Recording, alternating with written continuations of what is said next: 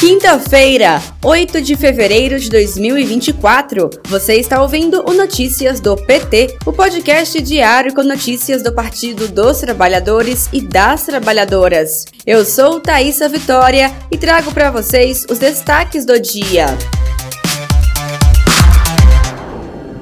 Em Belo Horizonte, o presidente Lula concedeu entrevista à jornalista Edilene Lopes, da Rádio Itatiaia, na manhã desta quinta-feira, 8 de fevereiro. Lula falou sobre o anúncio de pacote de investimentos para Minas Gerais, das obras prioritárias para o novo PAC e o que tem sido feito em áreas como educação, saúde e agricultura. Além desse compromisso, Lula participou de cerimônia de anúncio de pacote de investimentos para Minas Gerais, seguida de coletiva à imprensa. O presidente Lula retorna para Brasília ainda hoje, com chegada prevista para duas horas da tarde.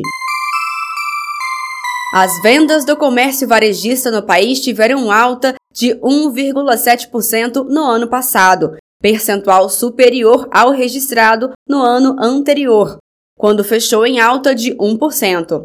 O resultado do ano foi positivo, apesar da queda de 1,3% em dezembro. Entre as 11 atividades pesquisadas do âmbito do varejo ampliado, sete fecharam o ano em elevação, divulgou o IBGE, Instituto Brasileiro de Geografia e Estatística. Segundo o gerente da pesquisa, Cristiano Santos, o crescimento em veículos e motos, partes e peças significa uma retomada do setor, que passou um período de poucas receitas, especialmente depois da pandemia.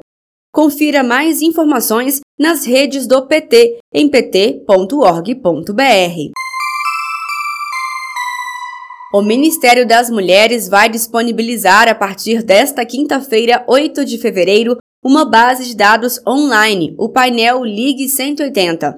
De forma inédita, a nova ferramenta traz o levantamento dos 2.576 serviços que compõem a rede de atendimento às mulheres em situação de violência no país, atualmente cadastrada na central Ligue 180. A plataforma estará disponível no site gov.br mulheres Ligue 180. O jornal PT Brasil desta quinta-feira, 8 de fevereiro, recebeu o deputado federal, secretário de comunicação do PT, Gilmar Tato, e o secretário de combate ao racismo do PT, Márcio Chagas. Os entrevistados falaram sobre o aniversário de 44 anos do PT. As entrevistas completas você ouve no podcast da Rádio PT no Spotify.